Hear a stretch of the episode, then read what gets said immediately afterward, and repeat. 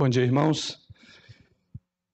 Bem, nesse momento nós estamos prosseguindo numa série de temas que o mês do lar nos proporciona, nos propicia, e nesta ocasião temos a grata satisfação de receber conosco o reverendo Ezequiel Matias da Rocha, um pastor que ao longo de todo o seu ministério serviu a, a, região do Paraná. Não vou me atrever a falar dos lugares por onde ele esteve, mas toda o Paraná, é, certamente o nosso irmão esteve ali é, no tempo em que estava nativa, mas hoje continua ainda é, ministrando, ensinando a palavra do Senhor, e uma evidência disso é o fato de que temos essa manhã conosco aqui.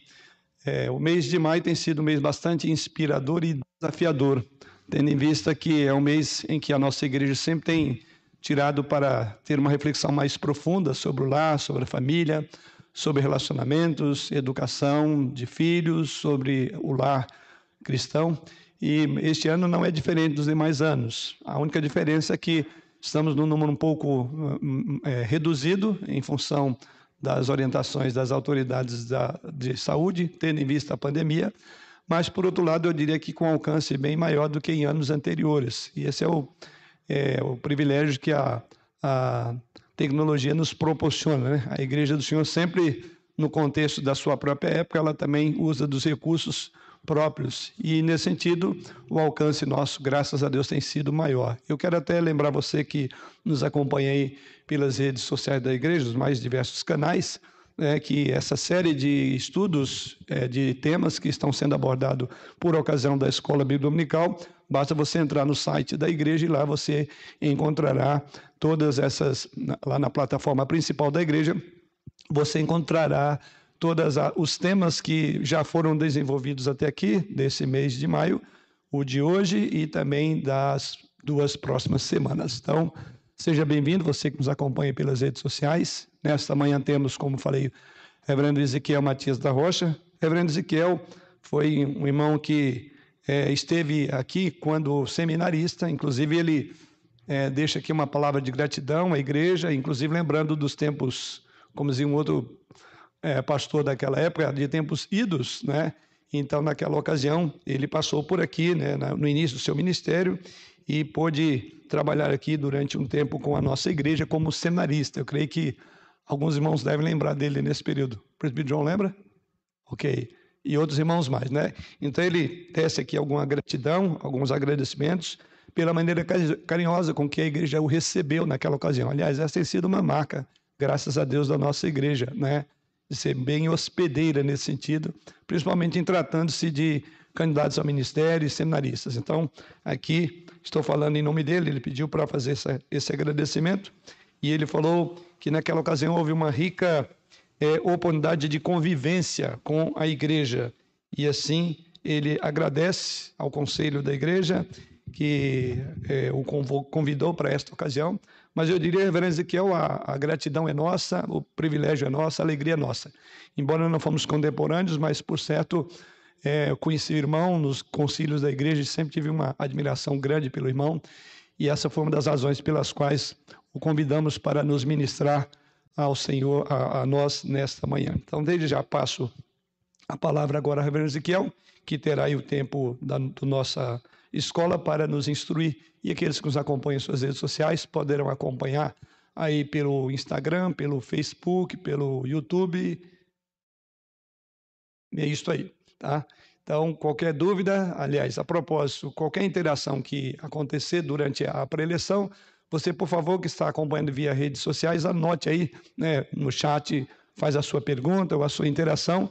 E ao final da preleção, então, nós vamos repassar, eventualmente tendo essas perguntas, vamos passar ao preletor que nos ministrará nessa manhã. A palavra está com Herman Ezequiel. Seja bem-vindo, irmãos. Irmão, que Deus abençoe na exposição do texto a nós.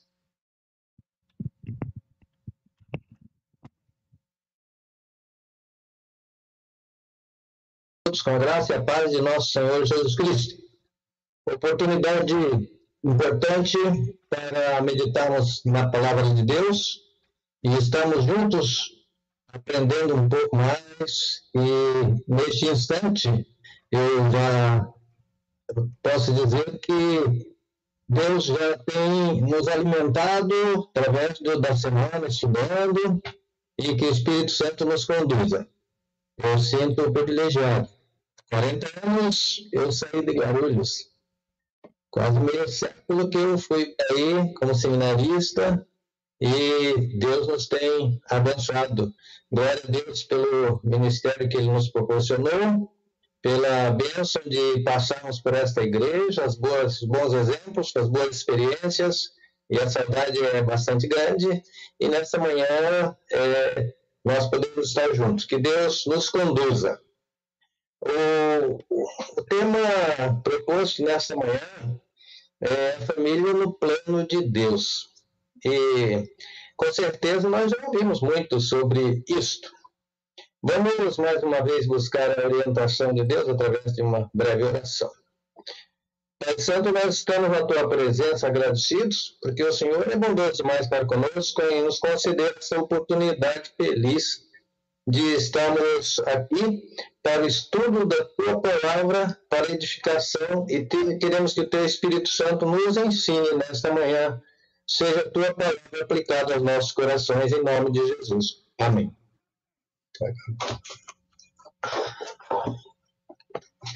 Irmãos, o texto que eu quero ler deve ser até ter sido decorado por muita gente.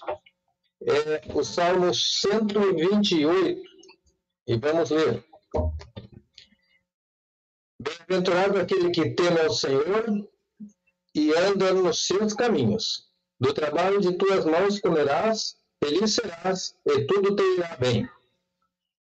Tua esposa no interior da tua casa será tua, tua esposa no interior da tua casa será como uma videira frutífera, teus filhos como o rebento da oliveira à roda da tua mesa.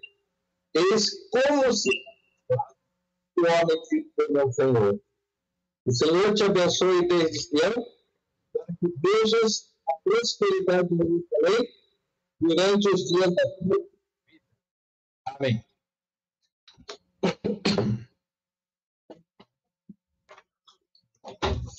Irmãos, eu, a família é muitíssimo importante.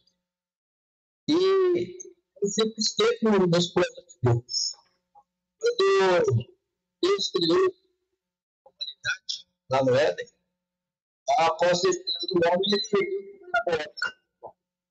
O homem vem por natureza para ser seja, ele quer estar mais alguém. E a comunhão mais íntima que pode haver é entre um homem e uma mulher. E Deus, logo de início, viu que não.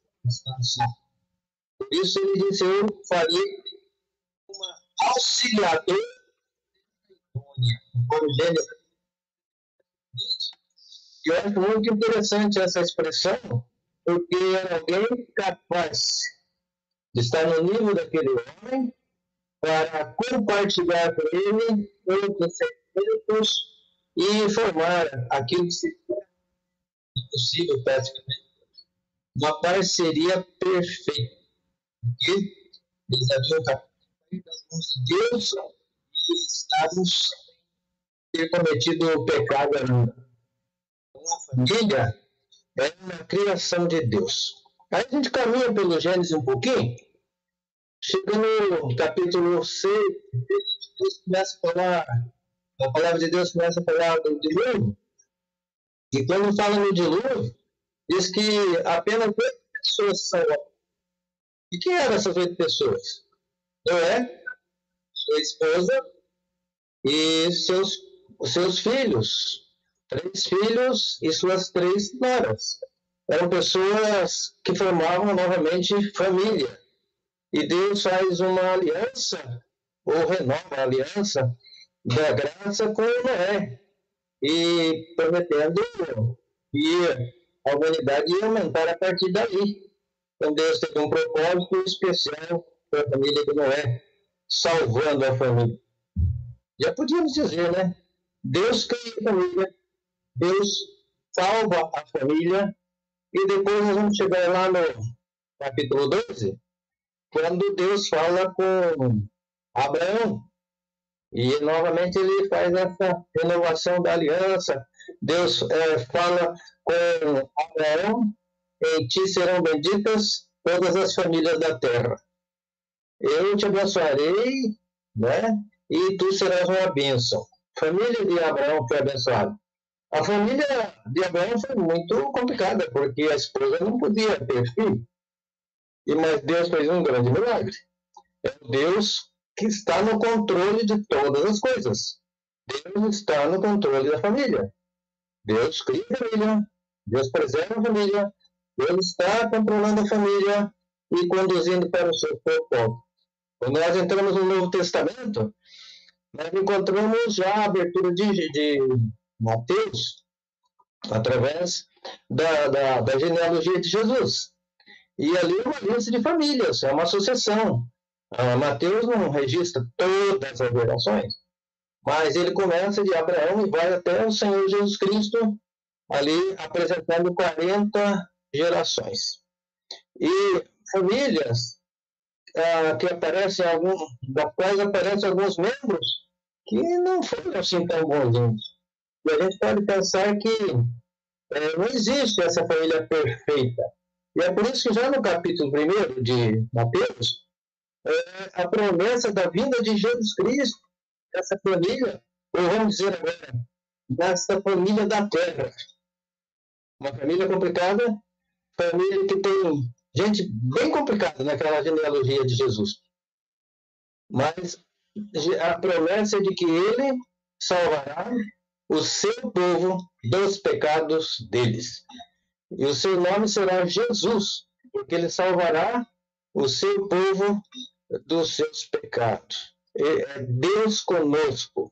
Então, a chegada de Jesus é que vai fazer uma grande diferença no propósito que Deus tem para a família. E nós continuamos.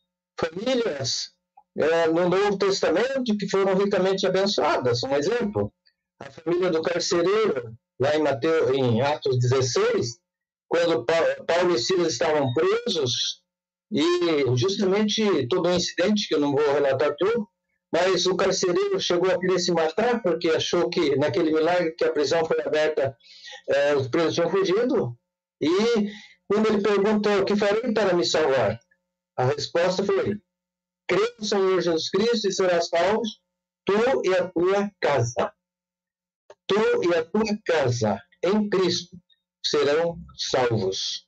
E aí em diante a gente vai encontrando as famílias servindo de bênção para a fundação, para a continuação da, da Igreja de Cristo em todos os tempos. E eu diria que, então, reforçando, é, em todos os tempos, a família está no plano de Deus. Se hoje passamos por pandemias, essa dificuldade tão grande, eu já ia mencionar, mas a Selma mencionou aí, a Selma já falou da violência nos lares, mas eu ia dar uma estatística, que no estado do Paraná houve um aumento de 15% da violência é, doméstica durante o, o, ano passado, o período da pandemia. Só no ano passado. Tá? E eu vi de outro estado 40% na violência doméstica. Filhos matam pais, pais matam filhos. Coisas incríveis acontecem ao nosso redor. E por que acontece? Está faltando salvação nesta casa. Crê no Senhor Jesus Cristo e será salvo, tu e a tua casa. É a promessa, é a experiência daqueles que vivem com Deus. Irmãos, no Salmo 128, há uma descrição de uma família.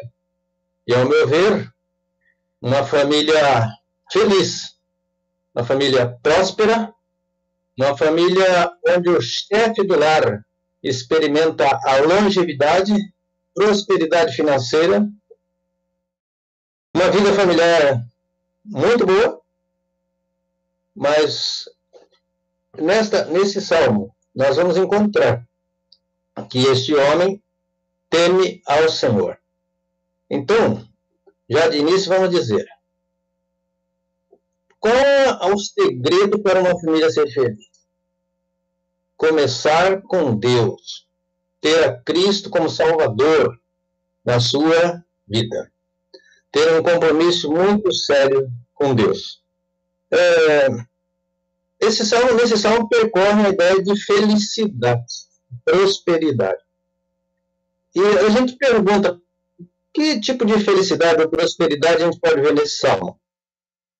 Quando, às vezes, nós olhamos para irmãos nossos, são fiéis a Deus, estão na igreja, são pessoas de fé, mas enfrentam adversidades.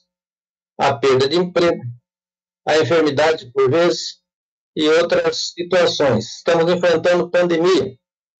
Alguém está ficando desempregado. Então, irmãos, a gente vê que as, as aflições, as lutas, podem vir também para pessoas que não temem a Deus. Que são muito tementes a Deus.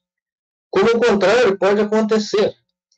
Famílias ou pessoas que não têm nenhuma ligação forte com Deus, não estão buscando a Deus, não pensam em Deus, às vezes nem mesmo creem em Deus, estão sendo bem-sucedidas em emprego, estão tendo prosperidade financeira, o casamento aparentemente vai indo bem, e assim, às vezes olhamos para esta situação e ficamos questionando.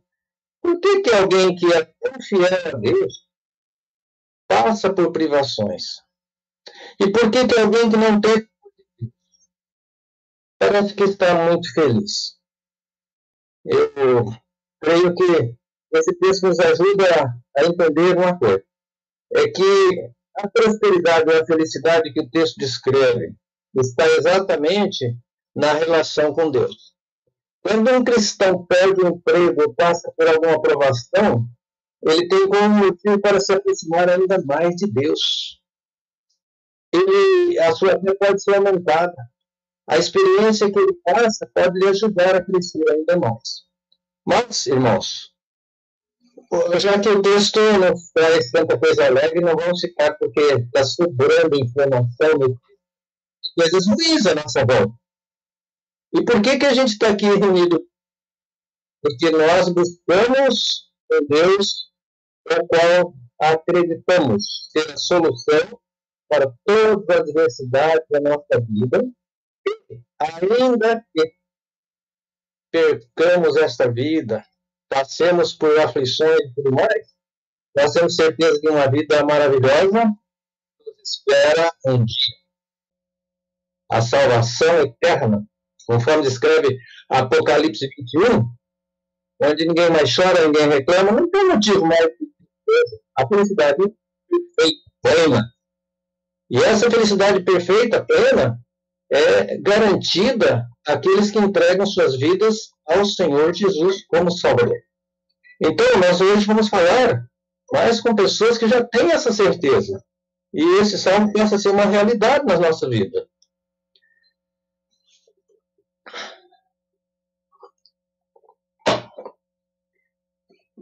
Qual será o, o propósito que, para o qual foi escrito esse salmo? Esse é um daqueles salmos chamados Salmo de Romagem, em que as pessoas que recitavam indo a Jerusalém, nos momentos de adoração, nas suas caminhadas, né? mas ele teria o propósito, primeiro, de levar as pessoas a pensarem que vale a pena uma vida de alguém que teme a Deus e tem um compromisso sério com Ele. E além de pensar em temer a Deus, ter um compromisso sério com Ele, que é algo que vale a pena, a pessoa despertar assim um espírito de gratidão.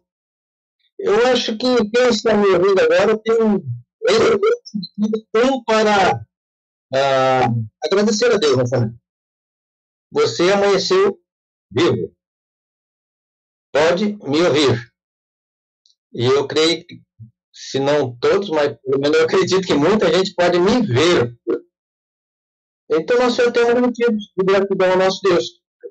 Eu acho que alguém teve uma casa para dormir essa noite, uma cama quentinha. Alguém já tomou café hoje. E nós estamos cheios de esperança de mais um dia de vida. E tudo isso é bênção, irmãos. Deus cuida dos seus filhos. Eu gosto muito daquele texto, eu vou deixar para vocês procurar onde está, que diz que os filhos dos leões sofrem fome. Melhor caçador, mais forte lá no, na selva, o rei da selva. Seus filhos passam fome. Mas o texto completa. Mas os que confiam no Senhor, de nada tem falta. E nessa manhã eu queria que percorresse nossas considerações a ideia de que Deus está no controle da nossa família e que não há o que temer mesmo diante dessa pandemia. Amém, irmãos? Voltando diretamente ao texto, o primeiro versículo fala: Bem-aventurado o homem que teme ao Senhor e anda nos seus caminhos.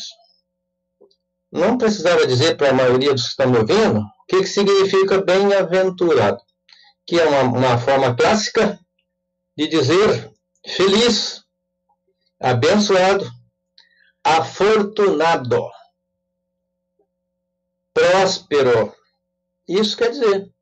Então, é, é, é, é uma expressão que indica felicidade. Em outras partes, ele é usado para dizer, para se referir aos, ao, àquele que é santo. Em outro lugar, ele é usado para falar daqueles que experimentam felicidade nesta vida e na vida futura. Aqueles lá do Apocalipse 21 que eu acabei de mencionar, que estão com Cristo. Mas, infelizmente, irmãos, infelizmente não é a palavra de Deus, né? Infelizmente, para aqueles que não creem. Há no texto uma restrição. Reverendo Israel Lopes diria: tem uma oração adjetiva restritiva começada com o pronome que. O homem que teme a Deus. O que, que significa? O que não teme a Deus não pode experimentar as suas bênçãos.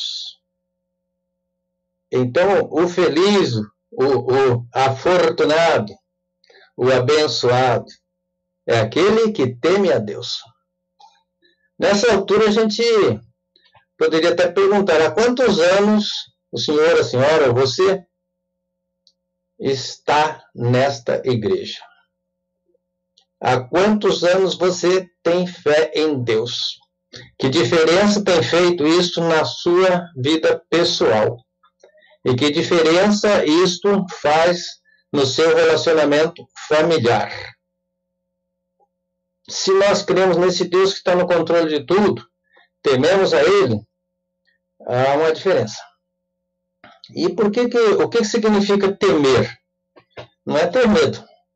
Não é ficar preocupado que a mão de Deus pesa quando você faz algo errado. Mas é ter um, uma confiança uma, um respeito, um amor profundos por esse Deus. Ter reverência e amor profundo. É um compromisso sério com a pessoa de Deus. Temer a Deus e andar nos seus caminhos. No contexto do, do Salmo, no contexto judaico, andar nos caminhos do Senhor era um compromisso com a palavra de Deus aquilo que os profetas haviam revelado, aquilo que Moisés havia entregue ao seu povo. Então, hoje, a gente pode traduzir: é você ter a Cristo como seu Salvador, é você ter um compromisso com a palavra de Deus, que é o melhor manual de bem-sucedido na família. É o manual da felicidade para a família. Quem estrutura a sua família com fundamentos na palavra de Deus. Tem uma casa edificada sobre a rocha. E quem não tem é uma casa sobre a areia. Há poucos dias eu ouvi uma conversa de um grupo de, de pessoas onde algumas senhoras diziam: um casamento não pode durar mais que 15 anos. E eram senhoras que não eram tão jovens. Eu falei, bom, o casamento de vocês já está ruim, então. Não, mais de 15 anos, um casamento não é E hoje, irmão, nós estamos no tempo do descartável e se descarta tudo. Inclusive o esposo ou a esposa. Quando não se tem um relacionamento verdadeiro com Deus primeiramente. Por quê? Que a palavra de Deus diz que o, o amor de Deus está derramado em nossos corações pelo Espírito Santo que nos foi dado. Em Romanos 5, 5 você pode ler isso. O amor de Deus foi derramado em nossos corações pelo Espírito Santo que nos foi dado. E se o amor de Deus foi derramado no nosso coração, nós também temos amor por a, pelo nosso próximo, por aquele que está próximo de nós. E tem, temos amor, principalmente entre amor por, entre os cônjuges, entre pais e filhos, filhos para com os pais. E aí é, é, é princípio de temor a Deus e a sua palavra. Mas, irmãos, continuando, versículo 2. Versículo 2 nos diz: Comerás do trabalho das tuas mãos, feliz serás e te irá bem. Deixa provocar um pouquinho vocês para pensar e depois fazer essa tarefa, tá? Eu vi várias coisas, não vou mencionar todas agora, mas vi várias coisas, tudo três, nesse texto. E eu cheguei a dizer que a felicidade do homem, nesse texto, ela pode ser representada por três palavras: né? Deus, trabalho e família. E diria que na ordem seria Deus, família e trabalho. E nós vamos considerar essas três palavras. Mas quando nós chegamos no trabalho, eu já vejo outras três coisas. É, comerás do trabalho das tuas mãos, feliz serás e tudo te irá bem. Sabe, vamos, vamos já aplicar um pouquinho aqui?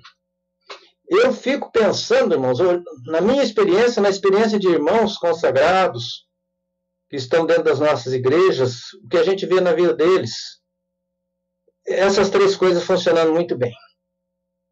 E quem tiver esse privilégio de ver essas três coisas na sua vida indo bem, é uma pessoa realmente bem-aventurada. Bem-aventurada. Por quê? O trabalho. Nota bem. Eu vejo emprego garantido, comerás o trabalho de tuas mãos. Realização, por quê? Feliz serás.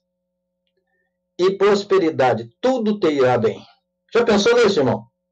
Três coisas maravilhosas aí que estão sendo prometidas neste, neste texto. Tá? Mas quando nós falamos assim, comerás o trabalho das tuas mãos, vamos voltar de novo no contexto do, do Salmo. Era o contexto judaico, onde alguém tinha uma chácara, uma, um sítio, uma fazenda, e criava animais é, que ele próprio cuidava. Era um trabalho das mãos dele. Ele tinha plantações, tá?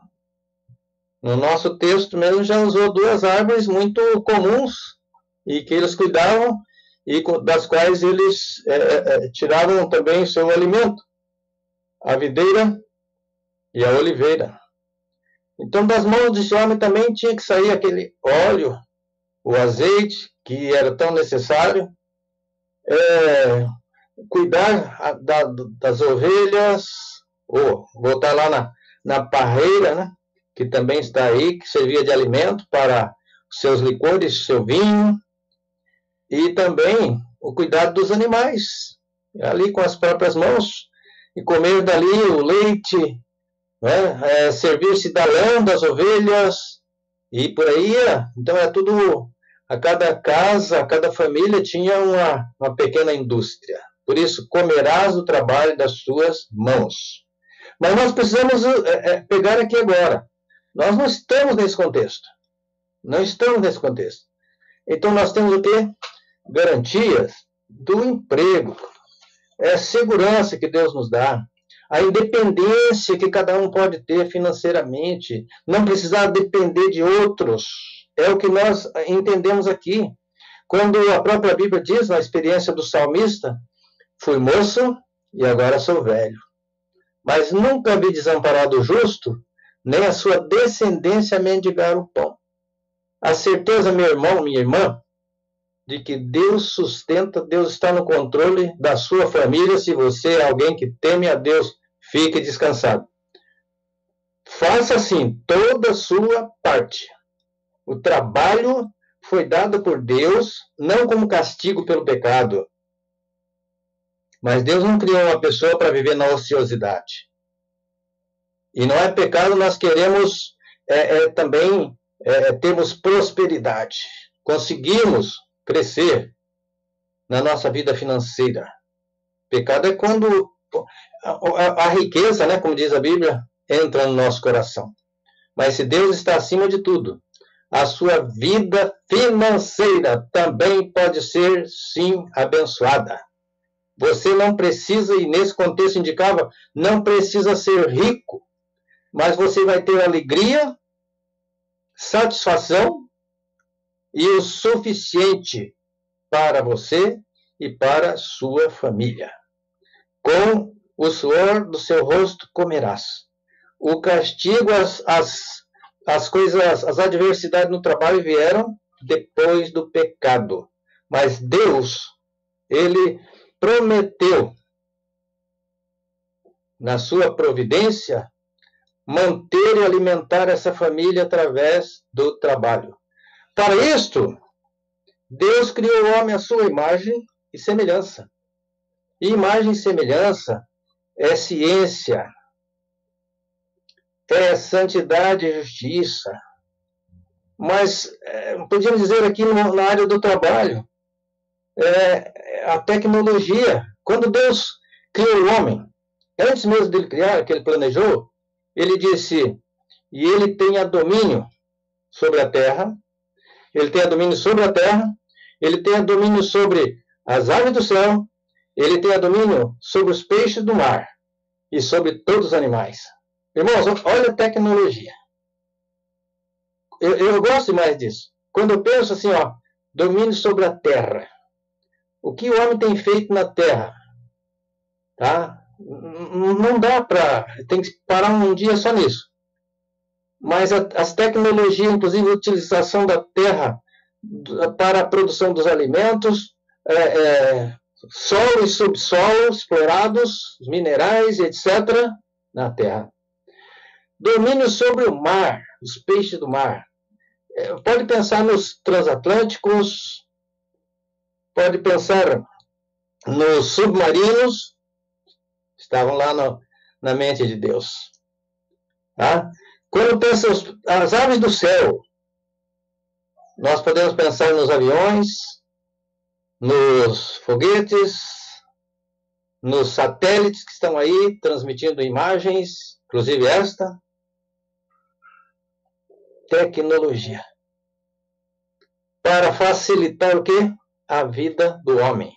Domínio sobre os animais. O que nós temos hoje de, principalmente, é umas coisas que eu gosto demais, fazendeiro, é cavalo, gado. O que o homem tem conseguido produzir melhoria nessa área. Então, irmãos, Deus nos criou também para o trabalho. E o trabalho é alguma coisa que vai suprir a necessidade de nossa família. Mas não somente suprir a necessidade, promover e produzir bens ou riqueza realização. Nós ficamos muito satisfeitos com aquilo que fazemos. E o trabalho é tão é, é, útil, tão satisfatório, que o próprio Deus, quando ele fazia cada coisa lá no Gênesis, dizia, e viu Deus que era muito bom. E Deus ficava satisfeito com a sua obra. E eu fico satisfeito cada coisa que eu faço, por pequena que seja. Ah, é conhecido de todo mundo, mas vou mencionar. Tem aquela história dos três cortadores de pedra. Três homens estavam cortando pedra numa mesma pedreira, com cada um com a mesma marreta, as mesmas cunhas e as mesmas dificuldades, os mesmos salários. As condições eram idênticas. E alguém fez a pergunta àqueles três homens, a mesma pergunta. perguntou ao primeiro: O que você está fazendo? Ele disse: Não vê que estou cortando pedra? Ah, não era fácil aquele trabalho com sol, aquele peso, aquela dificuldade. O ambiente terrível. A situação não era boa. E aquele homem estava agastado com o trabalho. Perguntou para o segundo: O que, que você está fazendo? Ele disse: Eu estou ganhando pão para minha família. Perguntou ao terceiro: Tá? O que você está fazendo? E aquele homem sorrindo, feliz, disse: Não vê que eu estou construindo uma bela catedral? Qual é a diferença entre os três, irmãos? O primeiro vê o trabalho como um castigo, uma coisa penosa, terrível. O segundo vê o trabalho apenas como uma fonte de renda para sustento da família. Está contemplando apenas o, a, a, os recursos que vai receber daquilo. Mas o terceiro tem um ideal. Este é o homem que está nesse texto. Feliz serás. Comerás o trabalho do teu mão. Você vai ter emprego, capacidade, talento, dom, tudo para realizar e vai ser feliz. Vai poder olhar para aquilo e dizer: olha, que coisa boa que eu fiz. Eu tive um pintor aqui em casa não faz muito tempo, e na hora de folga do almoço, ele ia, ficava olhando o que ele já tinha pintado e passando a mão na parede. Que feliz, que coisa bonita, irmãos. Seja qual for o que nós estamos fazendo, reconhecer que é Deus que está nos conduzindo daquilo e fazemos o melhor e, e, e sentimos feliz com aquilo, é realização. E o texto ainda diz: Feliz será se tudo te irá bem. Como é que você comprou seu carro, meu irmão? Acredito que um número muito grande que está me ouvindo comprou um carro. Tem um celularzinho aí na mão vivendo. E tem alguns que têm muito mais que isso. Tem uma casa, tem tudo. Isso veio do quê? Do trabalho. E uma coisa interessante, como já disse o índio, eu não vou nem contar a história, mas ele disse: A terra que dá para índio, dá para filho de índio também. O Deus que alimentou você, meu irmão, minha irmã, talvez já com na minha idade aí, ele está alimentando seus filhos, netos, e vai alimentar os que virão. E vai alimentar através do trabalho. É a promessa que nós temos. Primeira grande bênção do homem é crer em Cristo como seu Salvador. Teme ao Senhor e anda nos seus caminhos. Segunda bênção é ter um trabalho dentro dessas condições que eu consegui ver aí nesse texto. Agora, uma coisa é certa. Salmo anterior, esse, 127, ele diz que é, é, é inútil levantar de madrugada, comer pão de dores porque é o Senhor que dá aos seus enquanto eles dormem. O trabalho não pode ser aquilo que representa tudo na minha vida e que a família fica em segundo plano.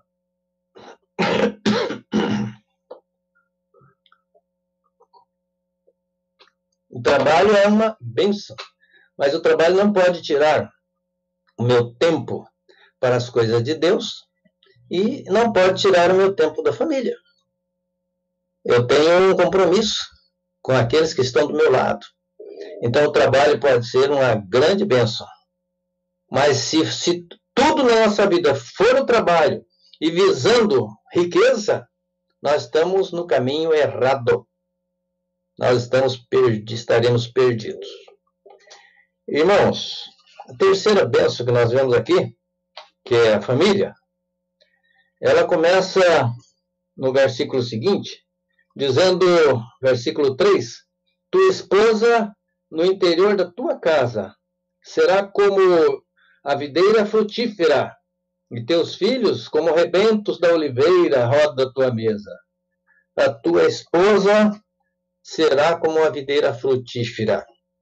Qual é a ideia que nós temos de frutífera? A produção, é abundante. Mas essa esposa, para ser essa videira frutífera, primeiramente, ela deve ser amada pelo seu marido. E nós estamos agora no tema central do mês que a igreja está estudando. Por que tantos casamentos não dão certo? Eu conheci uma história, não vi as pessoas, mas uma história que me contaram. Um casal começou aparentemente bem, muito romantismo, muita curtição na linguagem do jovem aí, mas em pouco tempo o casamento virou um inferno e a, a moça veio pedir é, orientação, ajuda. E a pergunta que o pastor fez foi: como vocês começaram essa relação? E foi em São Paulo, hein, gente? Aí ela disse: Ah, eu estava esperando para passar no sinal. E o rapaz chegou e falou comigo. Nunca tínhamos visto. E aí nós já fomos para casa. Já dormimos junto aquela noite. E não separamos mais. E foi uma maravilha. Tudo ficamos aí um tempo muito bom. Aí, o que acontece? Começou errado. Começou errado. Outro exemplo errado. Isso aconteceu no serviço da minha esposa. Um rapaz entrou para falar com o chefe dela para ver se conseguia um emprego. E ele disse: Mas não, tenha pena de mim, me dê esse emprego. É porque eu vou ter um filho. Ah, vai ter um filho? É? Pô, então precisa mesmo, é. Tá, e você está casado? Falou, não. Agora que ela ficou grávida, a gente começou a namorar. E depois a gente vai se casar. Então inverteu, aquele, aquele chefe da minha esposa disse, vocês começaram tudo errado. Vocês começaram com o filho, depois do namoro e depois do casamento. A ordem é qual que é? é? Então, notem, irmãos, não é a organização do casamento, não é o começo abençoado da família, uma família que teme realmente a Deus. Essa esposa é amada. Já mencionei que o amor de Deus está derramado em nossos corações. Reverendo João Alves dos Santos, que saudade.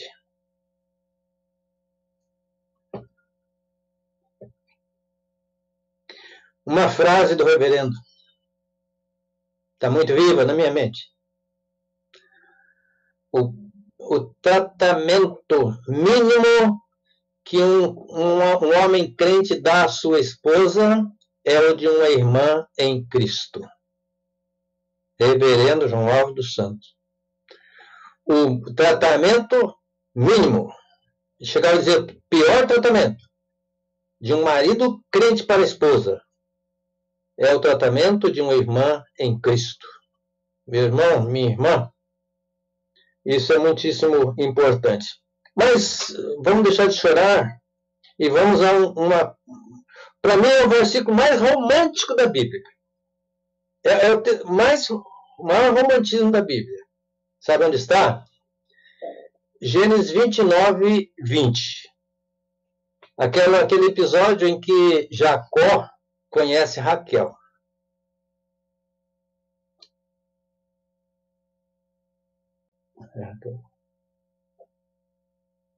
O texto da palavra de Deus diz que ele trabalhou sete anos por ela.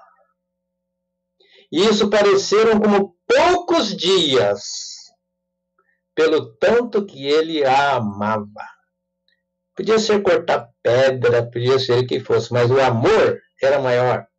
E ele faz um relato depois, quando ele está saindo da casa do sogro com a sua esposa, e ele, o sogro, tem uma questão lá, ele disse: Olha, eu passei as noites no frio, cuidando de rebanhos, defendendo de feras, e etc, etc, etc.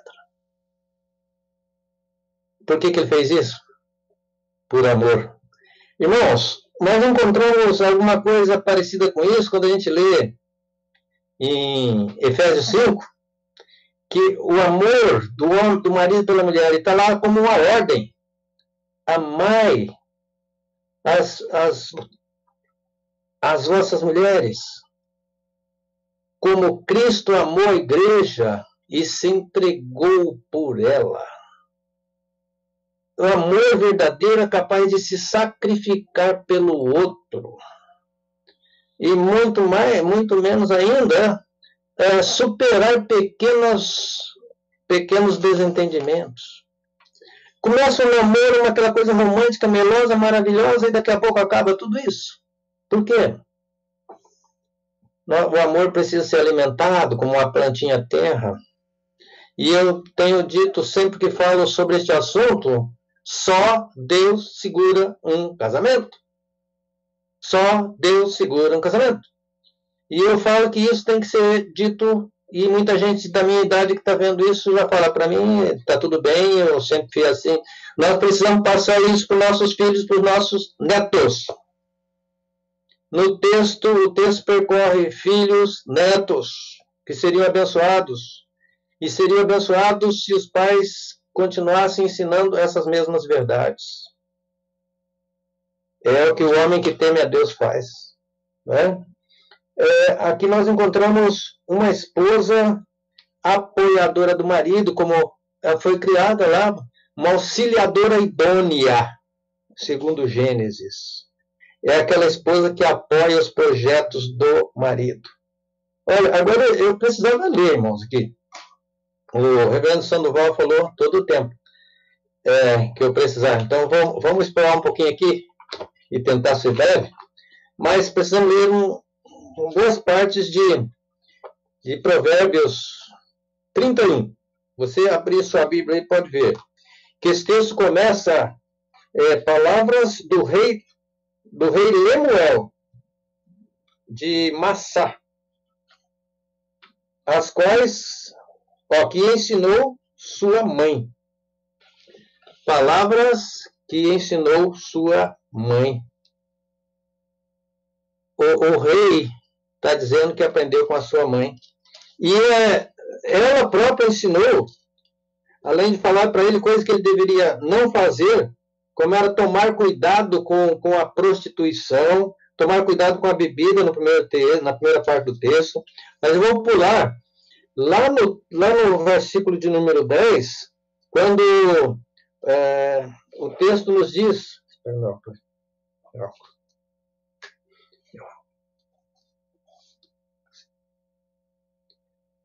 O texto nos diz, me mostra aqui uma verdadeira empresária, empreendedora nesse texto. Então, a mulher que estava do lado deste homem que teme a Deus aqui, não precisava ser aquela coitadinha, espezinhada do lar, porque não tem capacidade, porque etc. Não. Aqui o texto diz: a mulher virtuosa, quem achará o seu valor, seu valor excede de rubis, de finas joias. O coração do marido dela confia nela,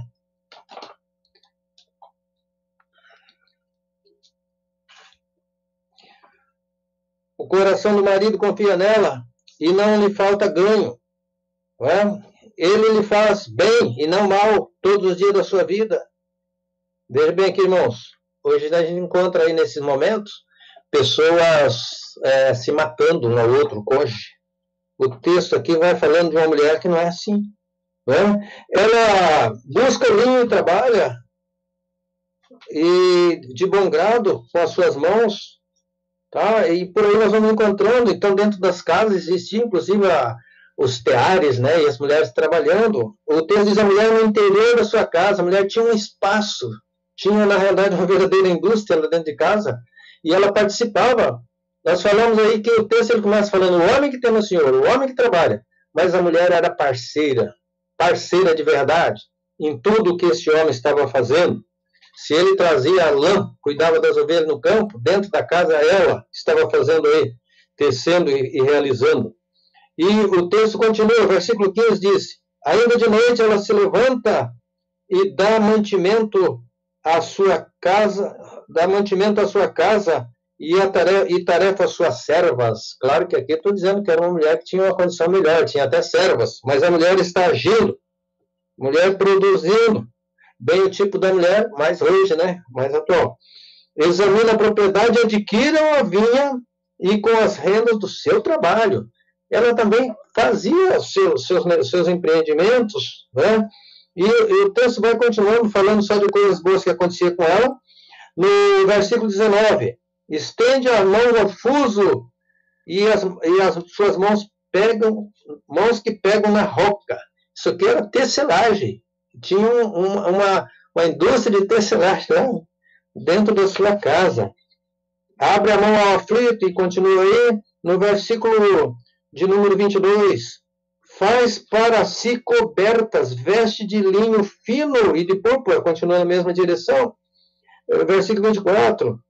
Faz roupas de linho fino e vende-as, e dá cintas aos mercadores. Ela fazia um comércio, um comércio verdadeiro aqui, né? E, mas tem uma coisa mais importante do que isso, vai chegar aqui já já. Versículo de número 26, fala com sabedoria. Fala com sabedoria. A gente sabe que a sabedoria vem de Deus, né? É, e, dá, e, e a instrução de bondade está na sua língua. Irmãos, se alguém está é, se dando muito bem no seu trabalho e deve ter alguma mulher empresária, empreendedora nos ouvindo, mas a coisa principal é a sua relação com Deus. E esse versículo, a sabedoria de é estar no caminho do Senhor, a instrução está na sua língua, ela atende ao, ao, a, e dá bom andamento à sua casa e não come pão da preguiça. Muita gente às vezes não está tendo, esse é o versículo 27, Muita gente às vezes está tendo falta hoje, porque existe um pouco de preguiça, de disposição, por não querer enfrentar o trabalho de cortar pedra. É muito duro. Não é?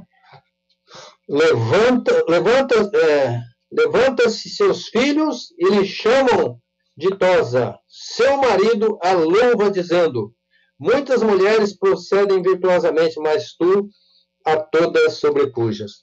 Eu acho que esse aqui é um conselho de mulher. Mas eu acho que é um bom conselho para os maridos hoje, nesta manhã. Às vezes falta, se falta a mulher, às vezes, um pouco mais de iniciativa, ou, ou se essa mulher até está empreendendo muito e está em muitas atividades, o marido precisa reconhecer isso. O marido elogia a esposa. Uma das características do bom relacionamento, a mulher reconhecer aquele trabalho do marido, não poupar é, elogio, pelo que ele faz, pelas ações que ele está tendo, e, e, a mulher da mesma forma.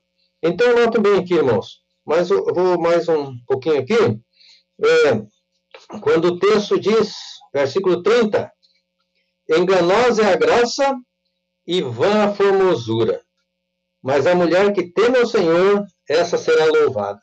Irmãos, enganosa é a graça e vã a formosura, mas a mulher que teme ao Senhor será louvada. Não é só cuidar da beleza. Vamos pegar as duas coisas. A mulher precisa cuidar da beleza, sim. O homem gosta de ver a esposa bem arrumadinha, e não é nenhum pecado nisso, tá? Mas não ficar apenas na beleza. Não é só o exterior, como diz Pedro, né? Mas naquela virtude que tem no coração. Mas o texto diz: a mulher que teme ao Senhor, essa será louvada. Eu queria colocar isso aqui, irmãos, para afirmar um ponto dessa mensagem.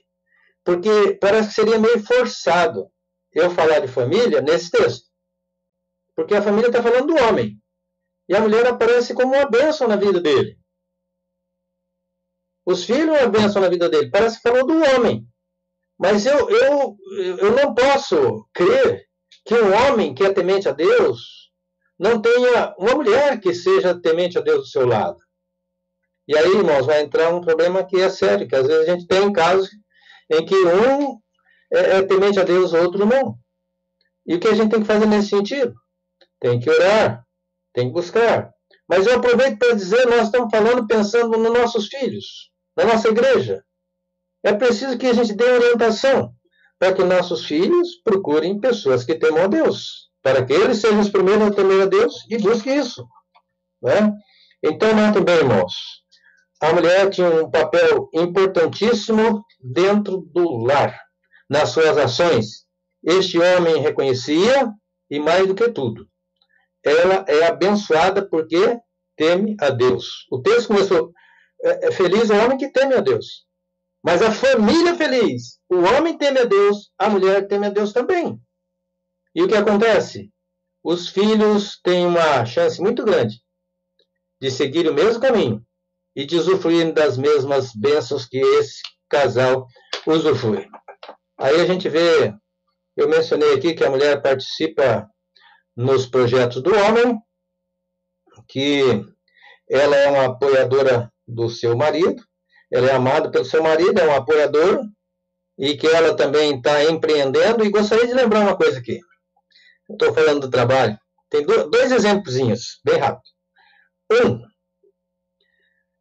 é, é, é, é comum assim, você tempo ouviu assim, o, o, o, marido dizer assim, não, minha mulher não trabalha. Pô, não trabalha? E tem muita gente que usa essa expressão. Quem trabalha? É quem trabalha fora de casa. Escuta, eu trabalho dentro de casa. É trabalho, né, gente? É trabalho.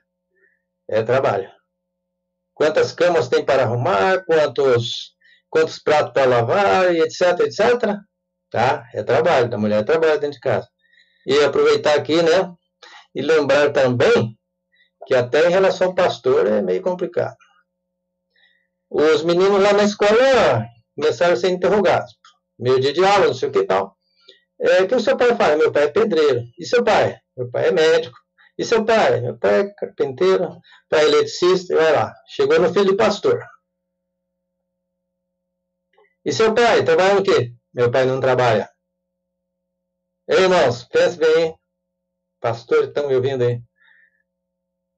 Filho do pastor. Seu pai trabalha em quê? Meu pai não trabalha. É, a professora assustou. Como é que meu pai não trabalha? Meu pai lê. meu pai lê. Eu estou nesse time aí, meus irmãos, por isso que eu estou falando muito à vontade. E sabe que eu ouvi essa história, eu ainda não tinha filho. E falei, é uma das primeiras coisas que eu vou ensinar para o meu filho. Falei, meu filho, é o seguinte, ele tinha três, quatro anos, cinco. Eu falei, ó, quando o pai estiver naquela, naquele quarto ali, tem esses livrinhos aqui atrás, quando o pai estiver ali e a porta estiver fechada, você não entra, se não for tiver muita necessidade, porque o pai está trabalhando. E por duas vezes, pelo menos, irmãos, eu tive visita de irmãos com quem a gente tinha tratado de conversar, encontrar e tal. Depois o irmão falou assim: Pastor, eu fui na sua casa, mas seu filho falou que não estava. E isso aconteceu pelo menos duas vezes. Aí eu cheguei e fui perguntar para meu filho: peraí, Fulano veio aqui e você falou que não estava? Não, pai, eu não falei que senhor não estava. Eu falei que o senhor estava trabalhando. Então, meu filho, pelo menos, aprendeu. Né? Não, não falei para o homem que o senhor não estava. Ele perguntou: cadê seu pai? Eu falei: meu, meu pai está trabalhando. É que ele não perguntou onde o senhor estava trabalhando. então, irmãos, na realidade, é, é, o pastor trabalha e trabalha muito, e às vezes a Bíblia diz até que ele vela pelas almas da, dos irmãos lá, e nas madrugadas ele está trabalhando sim, tá bom? Então, todos nós precisamos realmente trabalhar. E aqui tem uma mulher que está trabalhando do lado do homem, participando dos seus trabalhos, né? Mas um trabalho muitíssimo interessante, faz parte disso que eu comecei a mencionar, que precisamos ensinar nossos filhos, que eles também têm que trabalhar, que eles também têm responsabilidades. E um trabalho importantíssimo da mulher é o trabalho da educação dos filhos, de acompanhar os filhos. Os pais, ambos têm esse, esse cumprimento, e vocês vão ouvir, parece que, sobre isso no próximo domingo. Mas lá, a partir do capítulo 6 de Deuteronômio, vem toda uma orientação para o povo de Israel, e a renovação dos mandamentos, e diz que os pais deviam ensinar isso aos filhos, sentado lá na sua casa, andando pelo caminho, etc, etc. Então, ensinar. A gente tem exemplos maravilhosos na Bíblia, da, principalmente lá o Timóteo, né, que foi ensinado pela mãe e pela avó. Eunice e Lloyd ensinaram os, o, o, Timóteo. Significa que a mãe já tinha ensinado a filha. E ambas ensinaram o, o, Timóteo. E Paulo falou: olha, não esqueça a palavra que elas ensinaram para vocês. Eu tenho imagens maravilhosas de minha mãe ensinando. Meu pai tendo ido à igreja porque estava muita chuva e a minha mãe fazendo uma reunião de oração na nossa casa, porque não dava para a gente ir na distância, no caminho terrível lá pelo interior. É, ano novo, minha mãe lá meia-noite acordar a gente para ler a Bíblia, para orar, para cantar. E, então, irmãos, o papel da mulher é importantíssimo nesse, na família. Ela tem que ser amada, admirada, elogiada pelo marido. Está esperando o homem? Valoriza a esposa. E é, porque aqui diz que ela é frutífera, ela está feliz com esse marido que tem. Bom, será que nossas esposas estão felizes conosco? Será que os maridos estão felizes com a esposa? Estão seguindo também esse padrão aí bíblico? Mas, irmãos, vamos caminhando já mais para o desfecho dessa nossa história de hoje. Eu acho que já foi até muito tempo ali. Mas o resultado de tudo isso. Como será abençoado o homem? Né? O homem feliz, diz aqui, os filhos são como rebentos da oliveira, ou como frutos. Eu queria de novo dizer aqui, irmãos, que é, hoje, deixa eu mencionar um pouquinho, nós temos famílias que têm esses, continuam produzindo. Eu posso dizer da minha família que meu avô era um homem temente a Deus e que hoje a gente, eu, eu já tenho, minha irmã já tem bisneto. Eles vão para cinco, seis gerações em que as pessoas estão servindo a Deus com alguns pastores, com alguns presbíteros, com alguns diáconos, com algumas missionárias pelo meio, Deus tem abençoado. O resultado de alguém que teme realmente ao Senhor. Falei de três, deixa eu falar de novo. Tu, teus filhos e os filhos dos teus filhos. Mais três palavras, três segmentos abençoado aí. Né? Em Guarulhos, irmãos, no meu tempo, eu não. Eu vou só citar algumas, por exemplo, deve ter mais. Eu acho que não foi mencionado, porque nem cabe aqui. Mas eu vou mencionar aqui a família Alves, né? Seu Dilon e família.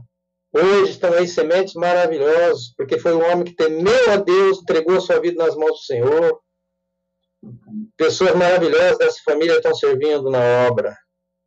A família do tinha uma família dos seus avós aí, Dona Amélia, parece-me, salvo engano, a congregação da primeira igreja de Guarulhos começou na casa deles, ou pelo menos eles estavam aí no início. Hoje tem os bisnetos, tataranetos por aí servindo aí na igreja, irmãos. Resultado de alguém que teme a Deus. Família Fred, que muito me apoiou no meu tempo que estava aí, deve ter ainda também segmentos dela. Quantas gerações? Família Sena, que eu acho que não sei se tem alguém aí, mas uma família que servia muito aí, era maravilhosa. Então, muitos membros salvos servindo ao Senhor. Família de alguém que teve um compromisso. Eu falo até hoje com o Rui, Rui Sena, lá na divisa da Bolívia, e ele sempre fala: como o vovô ensinava, veja bem, como o vovô ensinava, irmãos do Rui já devem ser avós, gerações que continuam aí. Um pai e uma mãe que mantém eh, no caminho do Senhor vão ver bênçãos. O texto fala, e que o texto termina aqui dizendo, do Salmo 128, né, que o Senhor abençoaria este homem em todos os dias da sua vida. Deus abençoa as pessoas que temem a Deus em toda a sua extensão da sua vida. E diz o texto: Deus te abençoe desde Sião. Sião é o lugar que estava o templo, era uma parte de Jerusalém. Deus, para que veja a prosperidade de Jerusalém, os filhos dos teus filhos e paz sobre Israel. Deixa eu pegar três de novo aqui. Sião, que era uma parte da cidade, pode ser considerada por, por a cidade toda em alguns outros textos, mas aí está separada. Era uma parte da cidade. A cidade de Jerusalém e, finalzinho lá, paz sobre Israel. Sabe o que eu quero dizer, irmãos? Se você, se a senhora, se o senhor são fiéis a Deus, vocês vão ver bênção na sua família. Família, Deus, família, trabalho. O homem no trabalho vai, vai, vai comer a sua própria mão, vai se ter realização, vai ter prosperidade. Você vai ver teus, teus filhos, tu serás abençoado, teus filhos, os teus filhos dos teus filhos, teus netos. Sião, Jerusalém, Israel. Será que a gente não podia dizer assim? A minha vila, a minha cidade, o meu país é abençoado, porque a minha família serve a Deus. Essa família não dá trabalho para a polícia, não dá gasto para o governo, não tira de ninguém.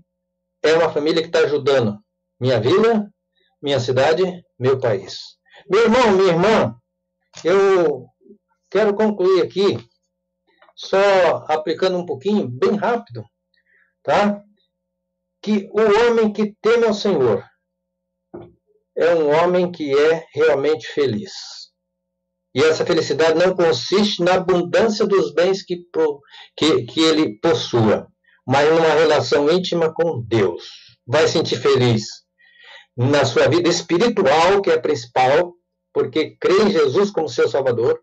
Vai se sentir feliz lá no seu trabalho, não lhe vai faltar emprego, não vai morrer de fome nunca. Vai ser feliz com a sua família e vai ter uma vida eterna na presença de Deus. Irmãos, que Deus nos abençoe e que a gente esteja incluído em alguém que teme ao Senhor e anda nos seus caminhos. Amém?